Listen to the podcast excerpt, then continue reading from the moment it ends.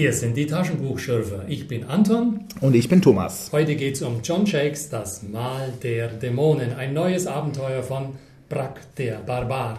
Und wie sich jeder denken kann, Brack ist wieder unterwegs ins schöne Kurdistan im Winter, äh, im, im Süden, nicht im Winter. Und er hat diesmal ein bisschen Angst auf seiner Reise, weil es wurde ihm gesagt, der Totenwind von Logol, der ist ganz, ganz schlimm und der zerreißt die Unvorsichtigen und der zerrt das Fleisch in Fetzen vom Gesicht. Ja, der Barbar hat darüber gelacht, aber ein bisschen mulmig war es ihm doch, weil er verliert da in dem Wind sein Beinkleid. Er ist natürlich gekleidet wie Herkules mit Löwenfell und so weiter. Man kann sich's vorstellen. Und dann kommen da zwei so Wesen daher, die sind richtig dran. Die stellen sich ihm vor als Prinz und Prinzesschen. Die gleichen sich wie ein Ei dem anderen. Und was macht Brack? Er ist natürlich der Retter. Er erbarmt sich der beiden und nimmt sie mit und denkt sich, naja, die werden wir schon irgendwie hochpäppeln. Aber er ist in einer Situation, da braucht er eigentlich selber Hilfe, weil er hat sich verausgabt. Und dann ist das eigentlich schon Kapitel 1, trifft er auf die Karawane? Das passiert dann in Kapitel 2, eine Karawane. Sie gehen also weiter durch die Steinwüste, wie so gern, bei Brak dem Barbar, stoßen dann auf diese Karawane unter dem Hauptmann Gorzow, der ein ziemlich frecher Bursch am Anfang ist. Aber der Anführer der Karawane ist ein Hadrios mit seiner Tochter Helane. Genau, und die Helane, die gefällt dem Brack sehr gut und auch den Gorzow mag er nämlich im Grunde ganz gern. Der fordert ihn nämlich heraus und da kann er richtig zeigen, was er für ein toller Barbar ist. Und der Gorzow, der meint nur, er ist besser als Brack, aber in Wirklichkeit ist natürlich Brack der Tollere und der, der schöpft dem Gorzow schon sein, sein Kraut aus. Ich werde allerdings wieder mal nicht ganz klar, in welcher Art Welt diese Abenteuer eigentlich spielen. Das fängt schon mit den Namen an. Ich meine, Hadrios klingt griechisch, Helane ist einfach nur Helena mit ein bisschen umgestellt. Gorzhoff und dann noch ein Anaximander taucht auf, Civix, der Ersatzanführer auch einer aus der Karawane. Wie, wie europäisch antik ist diese Welt eigentlich? Ja, du fragst, in welcher Welt das spielt, weil du möglicherweise das Setting nicht verstanden hast oder weil du meinst, der Autor ist sich selber nicht klar darüber, in welcher Welt er seine Handlung ansiedelt. Ich glaube ein bisschen das Letzte. Also diese Welt wirkt einfach nicht sehr glaubwürdig. Brack zieht schon seit Ewigkeiten Richtung Süden, Richtung Kurdistan. Aber wie, wie in einem ordentlichen modernen, wie in den USA möchte man fast sagen, überall haben sie die gleiche Währung, sprechen die gleiche Sprache, haben die gleiche Währung. Dinshas. Also angefangen hat, im ersten Band wird alles mit Dinshas bezahlt, jetzt weit im Süden wird immer noch ein Dinshas gezahlt. Gibt es da nicht verschiedene Währungen in diesen kleinen Königreichen? Interessanter Gedanke. Das ist mir jetzt gar nicht aufgefallen, muss ich sagen. Die Währung war bisher immer gleich. Mhm. Mhm. Interessantes Detail.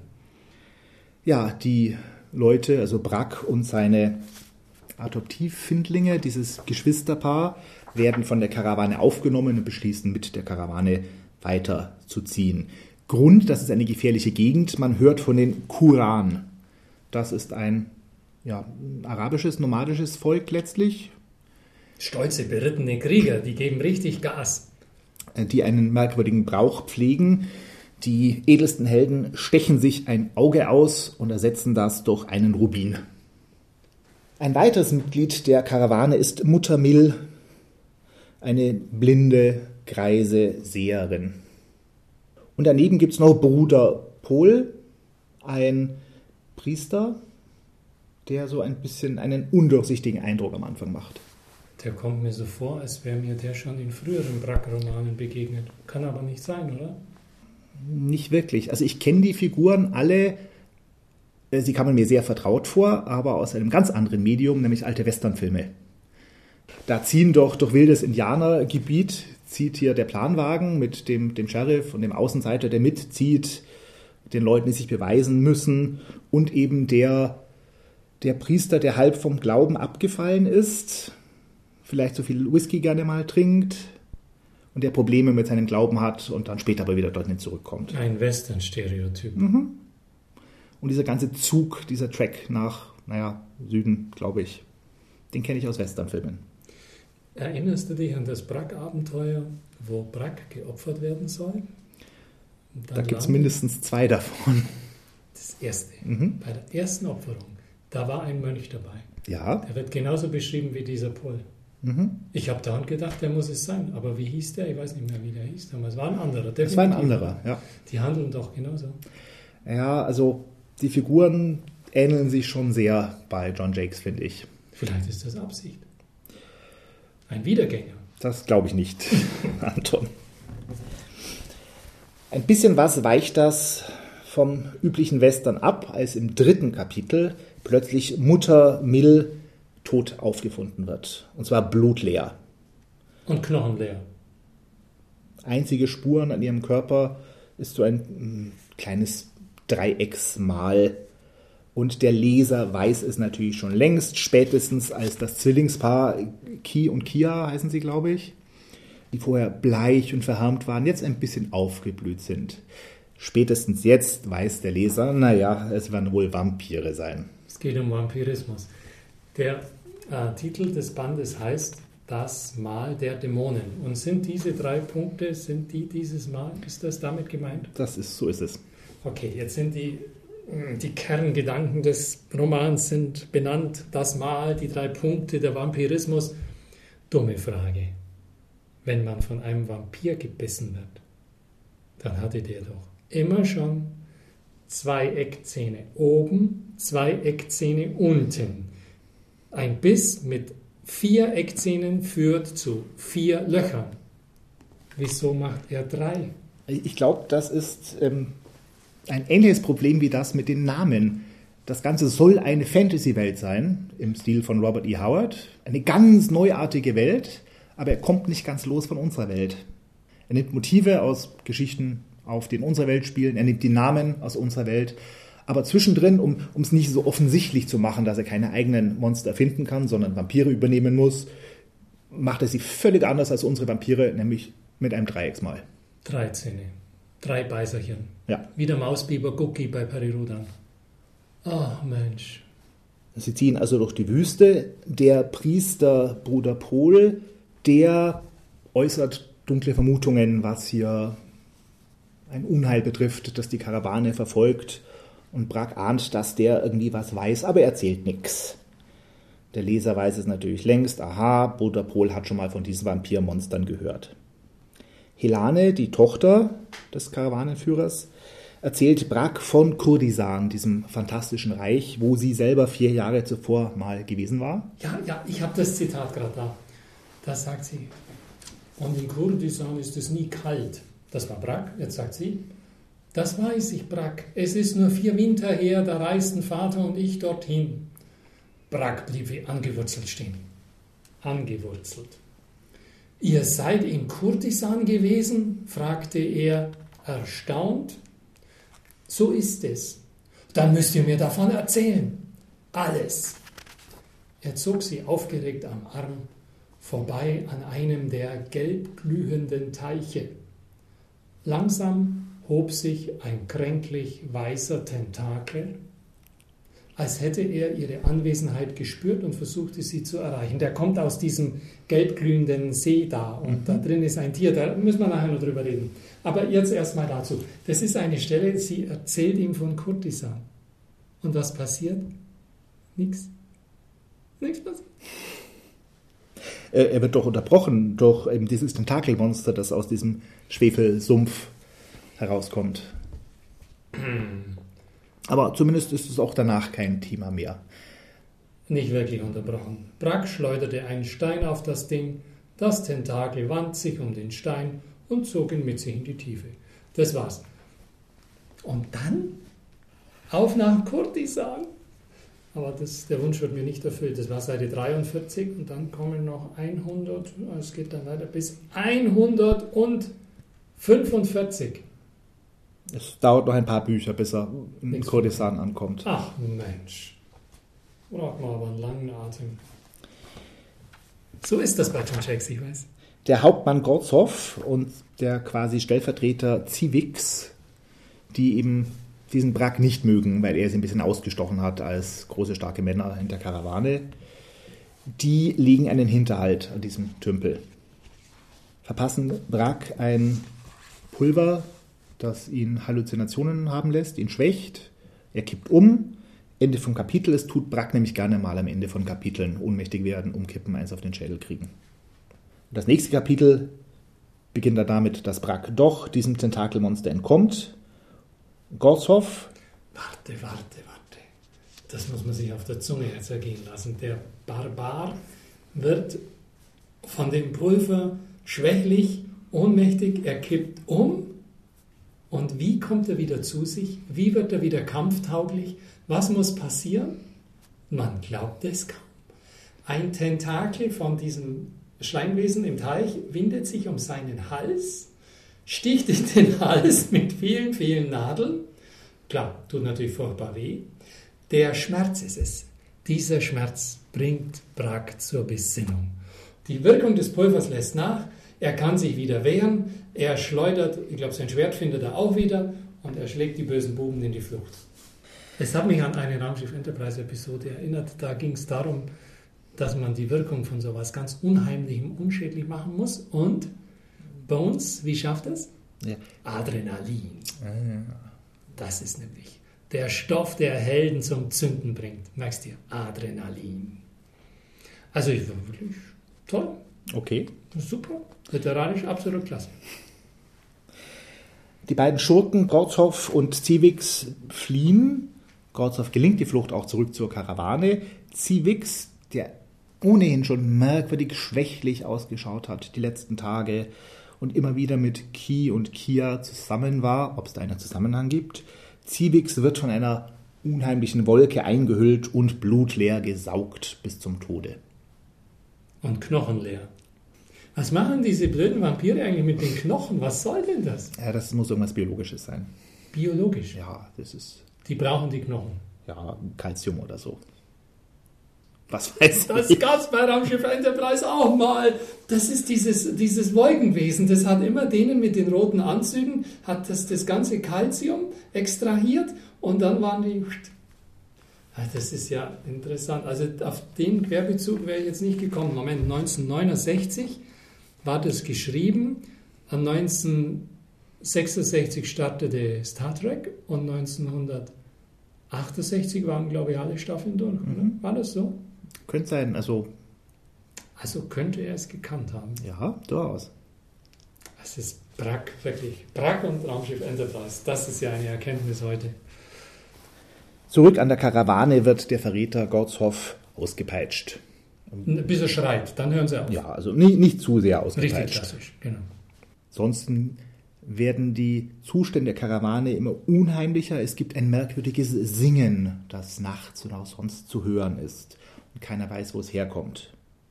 Bruder Pol, der Priester, der munkelt vor sich hin, der weiß irgendwas, äh, hat aber nicht genug Glauben, um dazu äh, zu stehen und gegen diese Dämonen zu kämpfen. Denn er weiß, dass es Dämonen sind, Ki und Kia, die die Karawane heimsuchen. Nachdem der Leser es weiß, Brack es weiß, der Bruder Pol es weiß, warum unternimmt da jetzt keiner endlich was dagegen? Ja, Brack weiß gar nichts. Der ist so tump, der kriegt das, der kriegt das nicht mit. Also, okay. Aber im Fluss dann, da? Im Fluss. Das kommt doch jetzt. Das kommt jetzt. Sie ziehen weiter durch die Wüste, sehen dort eine Job Haggoth-Statue. Das ist in jedem John Jakes-Roman der böse Widersacher, ein böser Dämonengott. Und der dient hier erstmal nur als Exkurs für eine Erklärung, wer dieser Job Haggoth ist ein streng manichäisches Weltbild. Es gibt den bösen Gott, Job Haggoth, und es gibt den guten Gott, der ist der namenlose Gott, glaube ich. Namenlose, ah, genau. Ja, genau. Mit diesem kreuzartigen Symbol. Hm. Auch wieder sehr ähnlich unserer Welt. Und jetzt kommt dann das mit dem Fluss. Die Flussüberquerung. Super wie langweilig, oder? Och, wie in jedem guten Western gibt es da den Fluss, den sie überqueren müssen. äh, mit Krokodilen drin, die Vampire ziehen, zieren sich ein bisschen. Also Ki und Kia wollen nicht rüber. Warum nicht? Das kann eigentlich nur der uralte Aberglaube sein, dass Vampire kein fließendes Wasser überqueren wollen. Ein total irdischer Aberglaube. Komisch, dass diese Vampire in der Fantasy-Welt genauso handeln. Da plötzlich Indianer. Also nicht wirklich die Indianer, sondern eben diese Kuran, dieses Nomadenvolk, äh, das die Karawane angreifen will. Das nächste Kapitel ist dann ganz dem Kampf gegen die Kuran gewidmet. In der Folge wird dann Brack zu einer ähm, Art Anführerfigur, also die, die, die Knechte und diese Karawanenbegleiter, wie heißen die im, im, im Fachbegriff? Weiß ich nicht mehr. Da gibt es so, das umschreibt das so nett, also diese Tierpfleger und was man da so alles braucht bei einer Karawane, die finden nach dieser Schlacht, finden die den Brack richtig toll und würden ihn im Grunde als denjenigen sehen, der sie heil ans Ziel bringt. Am liebsten wäre es ihnen, wenn er sich die, nicht die Helena, sondern die Tochter vom Adrius schnappt und äh, die Leitung der Karawane übernimmt. Ja, aber noch ist es nicht so weit. Noch sind sie ja den Koran nicht entkommen. Erst muss Brack verbunden werden. Dazu zupfte, wie auch in jedem Brack, dem Bambar-Roman bisher, Dazu reißt Helane einen Streifen von ihrem Untergewand ab, um die Wunde zu verbinden. Das ist auch seine Szene, die ich nicht mehr sehen, die, die ich eigentlich nicht mehr lesen möchte. Kia, weiß nicht, ob das er oder sie ist, aber ist ja egal, einer der beiden Vampire, tötet den armen Kess, einen der edleren Burschen in der Karawane. Brack stellt fest, oh, die Kia da ist ja irgendwas, da ist ja was Böses, die hat kein Spiegelbild und sie trägt ein Amulett von Job Haggos. Hm, damals. Und das stimmt schon, das ist eine Sie, weil an den Lagerfeuern in den vorausgehenden Kapiteln hat sie immer wieder versucht, den Brack zu bezirzen. Hm. Aber er hat schon gemerkt, dass das, ihre Stimme ist zu monoton. Stell dir mal vor, die spricht eine Frau an, flirtet mit ihr und ihre Stimme ist monoton. Das, das geht doch überhaupt nicht. Anscheinend wirkt das bei schwächeren Wesen, wie eben diesen Civix, der in den Bann der Vampire gezogen wurde. Der stört sich nicht dran, wenn jemand monoton spricht. Muss wohl so sein. Aber ein Barbar, der Brack, der braucht da schon ein bisschen Abwechslung. Das ist ein wichtiges Detail, das kommt mindestens viermal vor. Jeder Flirtversuch mit, mit Brack wird von ihm abgewiesen und die Erklärung dazu des allwissenden Erzählers lautet, Sie spricht ihm zu monoton. Und das gefällt ihm nicht. Immerhin stellt Brag fest, dass das Kreuz oder das Zeichen des namenlosen Gottes auch gegen die Vampire hilft. Und schließlich erzählt Bruder Pol jetzt endlich alles, fasst sich ein Herz, klärt Brag auf, es gibt die Blutesser, wie diese Vampire in der Welt genannt werden. Die Karawane ist zwar jetzt über den Fluss, hat die Kurane ein bisschen vertrieben, ist aber noch nicht außer Gefahr, denn jetzt kommt der Totenwind auf. Sie suchen und finden ein verlassenes Vor abseits des Weges, um sich dort zu verschanzen. Wieder etwas, was ich aus äh, Western kenne. Gotthoff wird aufmüpfig. Wir erinnern uns, das war dieser der Hauptmann der Karawane, gedemütigt durch die Auspeitschung. Er zieht alleine los, voller Trotz und sagt, ich mache das alleine. Hadrios kriegt einen Herzanfall oder sowas und da kehrt Gotzow plötzlich zurück, fröhlich, frohgemut und keiner merkt, außer der Leser natürlich, dass Gotzow jetzt im Bund mit den Vampiren ist. Weil er sagt, ich bin zurückgekommen, weil ich Hunger habe und weil es mir kalt ist. Dann setzen sie ihn ans Lagerfeuer und geben ihm zu essen. Lang macht Gotzow das aber nicht. Er entpuppt sich tatsächlich als Verräter. Es gibt einen Zweikampf zwischen Brack und ihm. Gotzow stirbt. Davor schnauft Brack noch wie ein Mastodon. Sehr anschaulich, aber ich frage mich auch, gibt es Mastodonten in dieser Welt? Ist das der Plural von Mastodon?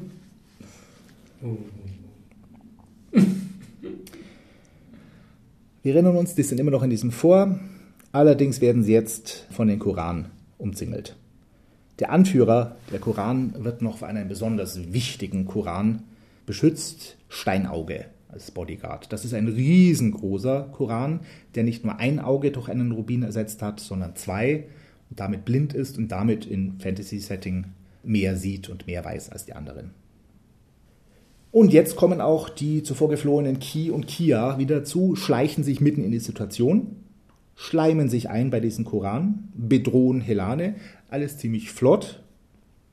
Brack versucht, die Kuran noch zu warnen, sagt, hört nicht auf Ki und Kia, das sind finstere Dämonen, aber niemand hört auf ihn. Wir beenden das Kapitel mit Bracks Ohnmacht. Ki und Kia sind ja zu dem Zeitpunkt schon richtig fett geworden. Ja? Sie kamen, also wenn sie als bleiche, ausgehungerte und ausgetrocknete Gestalten da bei einem ersten Kapitel auftauchen, waren sie ja richtig erbarmungswürdig. Aber jetzt, die sind voll rausgefressen vor lauter Blut und Knochen. Fällt aber niemand auf. Und jetzt beginnt eigentlich die zweite Hälfte des Buchs, die sich, finde ich, deutlich von der ersten unterscheidet. Das erste war ein Western, wie sie durch die Wüste ziehen. Und jetzt, ab hier, spielt alles in der Kuran-Stadt. Und was ist das dann für eine Art von Erzählung? Äh, weiß ich nicht. Das ist dann generische Fantasy-Erzählung. Hat mich jedenfalls nicht mehr so an Western erinnert. Sie sind gefangen in dieser Kuranstadt und kriegen mit, wie um sie herum Feierlichkeiten zu Ehren des bösen Gottes vorbereitet werden. Ki und Kia haben sich voll integriert in diese Stadt, haben beim König, haben den König Lord Ibrahim umgarnt, sind seine vertraute besten Freunde geworden. Klar, sind ja ein Prinz und eine Prinzessin, sprich aus königlichem Blute. Das hat dem König gleich gefallen und sagt ja auch, wir reden von gleich zu gleich. Barbar, sei still, raus mit dir, wenn die Großen reden. Der Barbar gehört einfach nicht zu ihnen, denn die Festivitäten, die vorbereitet sind, sind natürlich also wild und zügellos. Wir haben sogar Sackpfeifer, die ihren Instrumenten eine aufpeitschende Weise entlockten. Was? Die Kuran lachen, tanzen und huren herum. Helane wird aus dem Gefängnis abgeholt und der Wächter erzählt auf sehr plumpe Weise, finde ich, den anderen, dass sie jetzt im Nachbarturm ist. Der König kommt sie besuchen und man erkennt, er ist auch vom Mal der Dämonen gezeichnet. Man sollte vielleicht erklärend einwerfen, dass denen, die dieses Mal tragen, dass die ähm, noch nicht ausgesaugt und knochenlos sind, sondern denen geht es im Grunde recht gut. Das ist für die irgendwie recht aufpeitschend. Das ist als äh, Futterquelle zu dienen. Das gibt denen irgendwie einen bestimmten Kick. Ja. Die äh, sind da richtig high und die verstehen gar nicht, wenn man ihnen sagt, du pass mal auf, bei dir zeigen sich am Hals drei so Punkte. Das könnte darauf hindeuten, dass du Opfer eines Vampirs geworden bist. Dann sagen die, lass mich bloß in Ruhe, mir ging es so gut wie lange nicht. Ähm, also in der Situation ist die Umgebung vom Brack jetzt im Moment, die, der König sowieso, die Königin auch und die anderen Höflinge, die, ähm, die werden nichts gegen Kia und Kia unternehmen und lassen sich von Brack auch nichts sagen. Es kommen eine Reihe von Eunuchen, die Brack abholen und für die Dienerschaft äh, für Ki und Kia vorbereiten sollen. Es gibt eine alberne Szene, und einen Kampf. Im Hin und Her werden diese Wachen überwältigt und Bruder Pol stirbt. Seine einzige Aufgabe, die er noch im Buch erfüllen muss und das ganze Buch überfüllt eigentlich, er gibt Brack sterbend sein Kreuz. Und jetzt kommt das dramatische Finale, die nächsten Kapitel über. Brack rennt an den Posten vorbei zwischen den zwei Türmen. Wir erinnern uns, im Nachbarturm ist äh, Helane mit dem König. Da gibt es glücklicherweise eine Hängebrücke. Und Brack rennt also zwischen, auf die Hängebrücke zwischen den Türmen, hackt sie dann hinter sich durch. Ah, filmreif. Ja, aber okay, das fand ich eine der mhm. spannenderen Szenen im Buch. Die war anschaulich geschildert. Mit der Amme der Königin der Alten als Geisel dringt Brack zur Königin vor und erzählt ihr alles. Sie geht auf seinen Wunsch ein bisschen ein, also sie glaubt nicht, dass da irgendwas dran ist. Aber sie sagt, ich bin eine faire Königin, ich schaue mir mal an, ob der König vielleicht doch irgendwie besessen ist. Nicht, weil sie Brack glauben würde, sondern nein, nein. weil sie aufgrund ihrer Verantwortung als Königin ihm folgen muss und nachschauen muss. Aber dann kichert die Königin böse und es stellt sich heraus, dass alles war ein derber Scherz. Sie ist bereits böse und Ki ist bei ihr. Ki beißt ihn und was tut Brack am Ende dieses Kapitels? Schreien. Er fällt in Ohnmacht. Oh Mensch. Brack wacht auf und soll Festmahl der Vampire werden. König Ibrahim ist bereits tot. In den Saal geführt werden Hadrios, Helane, eine rotbäckig strahlende Helane, das heißt, sie ist bereits so von den Vampiren angeknabbert worden, und Steinauge, der Bodyguard des Königs, die ein bisschen irritiert darüber ist, dass der König jetzt tot ist. Und ähm, natürlich geschieht das Erwartete. Es kommt zum Kampf aller gegen aller. Allerdings unterliegt Brack erstmal. Er scheint erledigt, machtlos gegen die Vampire. Endlich fällt ihm das Kreuz ein, das er gekriegt hat. Er bricht das Holzbein von Hadrios ab. Damit hat er seinen Pflock. Berührt das mit dem Kreuz. Das zählt dann quasi als gesegnet und tötet Ki und Kia. Es ist irgendwo logisch und stringent, da kann man nichts sagen.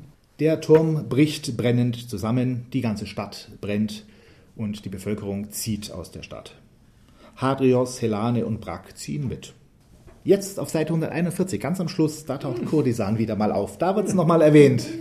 Wie beim letzten Mal auch haben wir am Schluss eine Reihe von rhetorischen Fragen, die den Leser vielleicht weniger interessieren, als der Erzähler meint. Würde er in Kurdisan seinen Frieden finden? Würde er dort frei sein? Würde das Ziel seiner Reise so sein, wie er sich ausmalte? Ist mir ehrlich gesagt ein bisschen egal. Was mich am Schluss immer noch beschäftigt, ist dieses Kleid von Kia. Sie war schlank wie ihr Begleiter und auch ihr Gewand gleiste gelb und rot und grün und blau. In welcher Phase ihres Seins ist das? Ist sie da noch schwächlich und bleich oder ist ja. sie dann schon aufgeblüht? Schwächlich und bleich. Hm. Gelb und rot und grün und blau. Sehr bunt. Ja, viel Buntes macht grau. Äh, aber das, da kommt nie wieder was da zu dem Thema.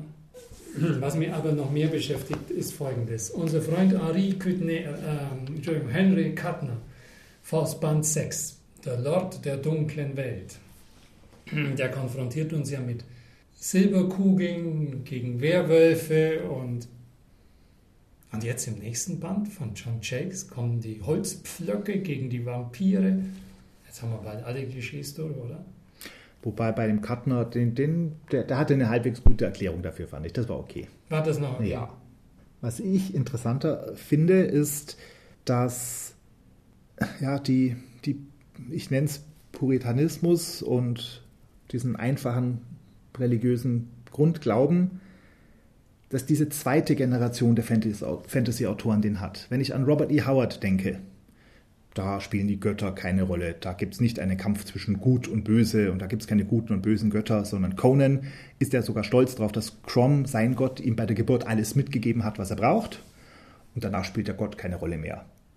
Hier ist der Gott mittelbar oder unmittelbar der Helfershelfer. Das magische Kreuz hilft gegen alles. Ähnlich bei Lovecraft mit seinen Horrorgeschichten. Lovecraft war extrem atheistisch, überhaupt nicht religiös. Sehr materialistisch in dem Sinn. Und August Derleth, sein Nachfolger, der hat das Ganze dann auch wieder, diesen, diese Cthulhu-Monster, umgeformt in einen Kampf zwischen guten Mächten und bösen Mächten.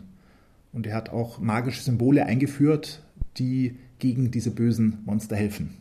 Das heißt, du siehst einen Wechsel zwischen magischer Welt und einem strengen Dualismus. Ja, und zwischen der ersten Generation, die letztlich magische Welten hatte, aber atheistische, unreligiöse Welten, die nicht von irgendwelchen Göttern, wohlmeinenden Göttern dominiert waren. Und der zweiten Generation, die dann doch wieder gute Götter eingeführt hat. John Shakes ist aber erste Generation. Nein, nein, nein, der ist zweite. Ich meine, Howard hat in den, den 30er Jahren geschrieben. Warum und das sind jetzt die 60er. Jakes diese magischen Elemente hängen geblieben? Und das Magische gibt es weiterhin. Aber es gibt eben nicht nur das Magische, es gibt darüber hinaus noch gute Götter. Okay, also er wirft einfach noch ein bisschen mehr in seinen Topf. Oder warum macht die zweite Generation das? Ich weiß nicht, die, ob, ob man das überhaupt verallgemeinern kann auf Generationen. Da der, ich natürlich viele Vergleichsfragen jetzt. Der radikale Atheismus der frühen Geschichten ist jetzt eben nicht mehr da. Bei Lovecraft interessiert sich niemand für den Menschen. Und bei Howard interessiert sich kein Gott für die Menschen. Hier gibt es einen Gott, den namenlosen Gott, der den Menschen hilft und beisteht. Das ist tröstend, aber nicht so radikal wie die frühen Geschichten. Und wie kommt das? Was sind die Ursachen dafür? Was könnte dem zugrunde liegen? Sind es entweder persönlich biografische Einflüsse oder was mich natürlich mehr interessieren würde, ist dass die Zeit, in der die Leute lebten. Ich kann das nicht sagen. Ich wäre reine Spekulation, ich habe gar keine Ahnung. Müsste man dann nicht auch solche Autoren wie, wie Tolkien beispielsweise mit reinnehmen und überlegen, was bei denen gelaufen ist? Könnte man. Tolkien kommt halt aus einer ganz anderen Ecke. Der kommt nicht aus dieser Pulp-Tradition, wo, wo John Jakes und Howard letztlich herkommen. Was sich mir bei der Brack-Lektüre langsam aufdrängt, ist, warum schreibt ein Autor so versessen und lang anhaltend widerliches Schleimzeug? Also diese, diese Tentakel, diese ekelhaften Wesenheiten, die da auftauchen, abstoßendes Zeug aus den schlimmsten Albträumen und das wird bei ihm produziert mit einer Hingabe und einer, äh, er zelebriert das schon fast. Das, muss, das wird in jedem Roman eher, eher noch ekliger und ich meine, er erzeugt ja damit keinen, keinen Grusel oder er, er, er macht mich ja nicht fürchten und, und äh, macht mir auch keine Angst damit, sondern es ist einfach die schriftliche Niederlegung von einfach äh, ekligem Zeug. Und da muss man sich natürlich fragen, ob dieser Autor da irgendwelche Angstneurosen oder eigene Phobien verarbeiten muss. Also ich psychologisiere normalerweise nicht, aber wenn das in dieser Vehemenz und so andauernd immer wieder bei Jakes kommt, dann frage ich mich manchmal, warum macht er das? Was ist da schiefgelaufen bei dem Mann? Ich glaube, der einzige Grund dafür ist, weil er gedacht hat, dass er damit Geld verdienen kann. Ich habe ja dieses Fackeln im Sturm von John Jakes nie gelesen. Aber da gibt es sicher anders zu. Ich habe einen anderen Roman von John Jakes gelesen, der später in Terra Fantasy auch kommen, kommen wird, der ganz witzig ist und der ganz anders ist. Ich vermute, der hat gesagt, das kommt gerade an, das will der Leser gerade haben. Und die Romane waren ja halbwegs erfolgreich. Es gibt doch fünf, sechs, sieben Romane um Brack den Barbaren. Das hat jemand gekauft. Du meinst ein Autor, der in, mit so einem Setting gearbeitet hat, der hat sich nicht als einer dargestellt, der Wahnvorstellungen irgendwie verarbeiten muss und im Grunde äh, in eine Anstalt gehört, sondern der hat sich selbst als einer eingesehen, der avantgardistisch zur Sache geht. Eher, ja. Ja, das ist natürlich schwer, in die, in die Denkwelt eines Schreiberlings aus den 60er Jahren einzutauchen. Also von, von heute aus betrachtet schaut das einfach so aus, als, als liegen da schwerwiegende seelische und, und vielleicht noch weitere Störungen vor, die, die der Mensch nicht los wird, die ihm niemand, bei denen ihm niemand hilft. So schaut das hm. jetzt heute aus. Aber das psychologisiere noch weniger gern als du. Ich glaube, das hat eher was mit der Zeit zu tun. Da müsste man sich mit der Zeit vielleicht ein bisschen beschäftigen. Also mit den Filmen, die damals im Kino waren, die, die Jakes auch wahrscheinlich gesehen haben könnte. Ja. Oder auch sein Umfeld, was die Leute so gemacht, geschrieben und gedacht haben. Die Horrorfilme von Corman, so gar nicht sie mag, aber sie waren auch eher kitschig und ein bisschen eklig, brutal, auf eine harmlose Art und Weise. Und ich finde das ehrlich gesagt auch, er strengt sich so an, das eklig zu machen mit den Tentakeln, aber es ist doch ziemlich harmlos, finde ich, und blass. Mich hat es wenig schockiert. Andere Leute hat es auch nicht schockiert. Andere Leute stellen sich übrigens die gleiche Frage wie ich. Es gibt ja ein Vorwort von dem Herausgeber Hugh Walker. Unter Ammergau, 1975. Zu diesem Taschenbuch. Köstlich. Das beginnt mit einer Art Apologie von John Jakes. Eine Apologie? Zitiere mal. Kurz nach Erscheinen der ersten Brack-Story im Magazin Fantastic schrieb ein Leser, Brack wäre nichts weiter als ein schwacher Abklatsch von Conan und der Autor müsse mit der Masche des erfolgreichen Howard sein Geschäft machen. Gewiss schmerzliche Anschuldigungen für einen Autor. In einer Diskussion im Geleitwort beschäftigten sich die Herausgeber mit der Frage, warum Bracks Abenteuer solchen Anklang fanden, obwohl Brack selbst eine recht zweidimensionale Figur sei. Obwohl man außerdem ziemlich genau vorhersagen konnte, was er tun würde, wie er reagieren würde. Die Handlung selbst war in manchen Dingen auch vorhersehbar. Zudem war klar, dass Brack gewinnen würde. Kurdisan wartete ja auf ihn. Ein Leser meinte, Brack wäre eigentlich kein Barbar, wie Howards Conan oder Leibers Fafelt. Letztere soffen und hurten und waren auch sonst recht kriminell. Alles Dinge, die bei Brack nicht zu finden waren. Ja, also andere Leute haben sich auch gefragt, was Brack eigentlich für ein Typ ist. Die Gefahren, die unseren Helden bedrohen, seine Gegner, sind keine Geschöpfe, Menschen oder Kräfte aus unserer bekannten Welt. Naja, bis auf die Vampire. Ihre Fremdartigkeit ist Reiz genug, um den Leser zu fesseln. Und dafür sind Sie mir nicht fremdartig genug. Es ist nicht notwendig, komplizierte Charaktere zu entwickeln. Wichtiger ist, dass das Abenteuer abrollt und dass die fremdartige, geheimnisvolle Atmosphäre erhalten bleibt. Und diese Atmosphäre kommt mir ein bisschen zu kurz bei Brack. Das sind alles Versatzstücke, die ich aus Western und anderen Fantasy-Romanen kenne. Das heißt, du würdest sagen, das ist schnell heruntergeschrieben? Es liest sich wie schnell heruntergeschrieben. Ich weiß, ich kenne den Herrn Jakes nicht, ich weiß nicht, vielleicht hat er sich sehr viel Mühe gegeben und es bleibt halt nicht viel übrig von der Mühe.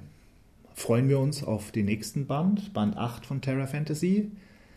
Ein Roman, zu dem Thomas sicher viel zu sagen haben wird. Da ist Anton aber gespannt. Danke fürs Zuhören. Tschüss, bis nächstes Mal. Tschüss.